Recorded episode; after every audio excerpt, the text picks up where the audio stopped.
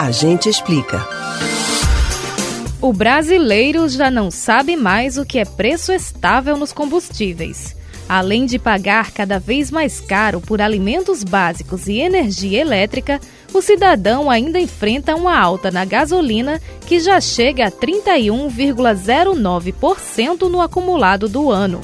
Segundo declarações do presidente da República, o Imposto sobre Circulação de Mercadorias e Serviços, ICMS, é o grande culpado pelos aumentos frequentes nos postos. Mas você sabe o que é o ICMS? Entende como ele pode influenciar no preço do que você consome?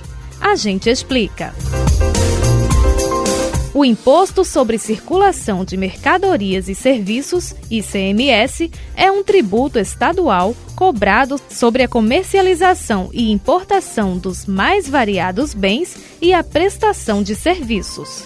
Ele é embutido no preço final dos produtos, que é pago pelos consumidores. Os estados e o Distrito Federal são responsáveis por regulamentar o imposto, definindo a porcentagem que vai ser cobrada em cada região. Então, de fato, uma parte do preço dos combustíveis nas bombas é composta pelo ICMS. Mas especialistas apontam que a cobrança não é a causa dos tantos aumentos deste ano.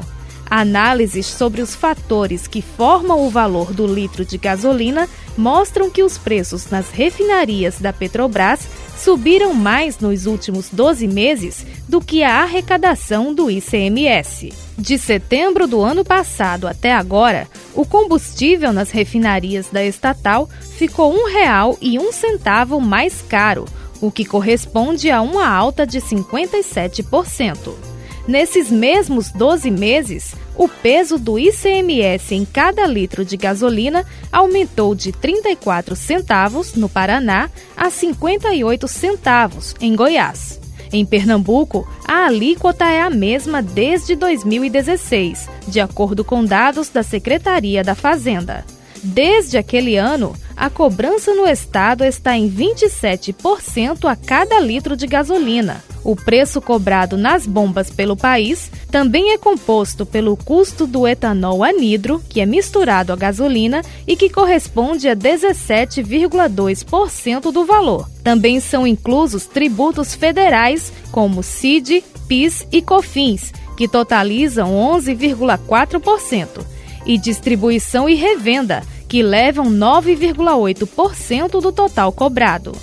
Segundo a Petrobras, o preço na refinaria representa hoje 33,8% do valor final na média nacional, enquanto o ICMS corresponde a 27,8%.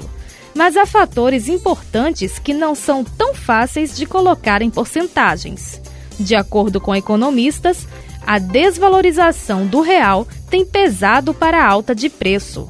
E um dos principais elementos para a queda da moeda brasileira é a instabilidade da política econômica que desmotiva os investidores. Você pode ouvir novamente o conteúdo desse ou outros A Gente Explica no site da Rádio Jornal ou nos principais aplicativos de podcast: Spotify, Deezer, Google e Apple Podcasts. Betânia Ribeiro para o Rádio Livre.